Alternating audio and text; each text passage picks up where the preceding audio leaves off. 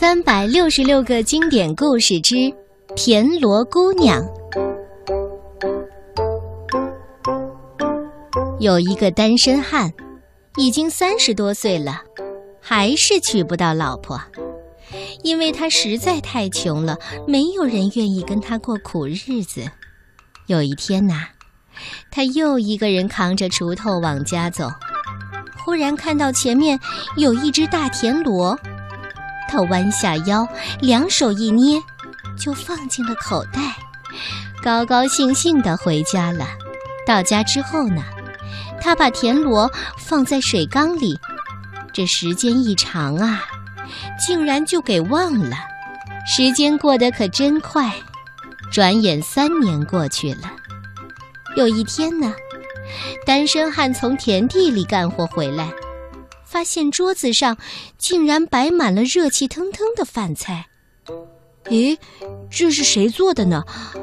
哎，不管了，先吃吧。没错，这个单身汉实在太饿了，可管不了那么多，拿起碗筷大口大口的就吃了起来。接下来的几天，只要他干活回来，都有香喷喷、热乎乎的饭菜在等着他。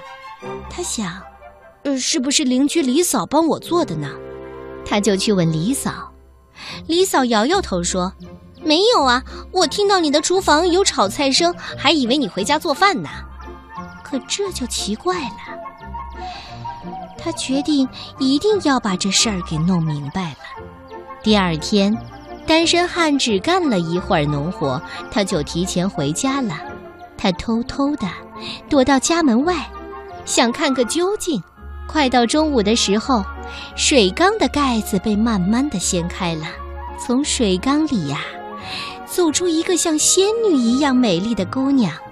那个姑娘很快就开始做起饭来，没一会儿呢，一桌热腾腾的饭菜就做好了。饭菜做好之后，她又躲进水缸里去了。单身汉拍拍脸。呃，我我我是不是在做梦呢？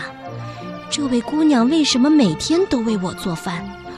我我一定要问个清楚。然后啊，单身汉假装什么也不知道，他就进屋吃饭去了。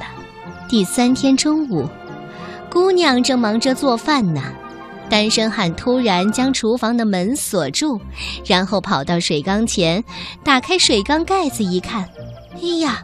怎么田螺只剩下个空壳了？难道这姑娘是从田螺壳里出来的？那样的话，我只要把田螺壳藏起来，她就回不去了吧？单身汉想到这里，立刻把田螺壳藏了起来。可这时候啊，那姑娘从窗户爬了出来，跑到水缸前。当她看见田螺壳没有了的时候，伤心的大哭起来。单身汉一下子就慌了，哎。你你到底是谁？为什么要哭呢？那姑娘哭着说：“三年前你把我捡回来，放进水缸里，救了我的命，所以我要报答你。可是我不能没有田螺壳。”单身汉听完之后非常的感动，他将田螺壳还给了田螺姑娘。后来呢，他和田螺姑娘结了婚，日子。那是越过越好了。这是我小时候听过的一个故事《田螺姑娘》。田螺里竟然可以走出一位姑娘来，太神奇了！小朋友们，你见过真正的田螺吗？赶快找一只，好好的观察一下，了解一下田螺的生活习惯吧。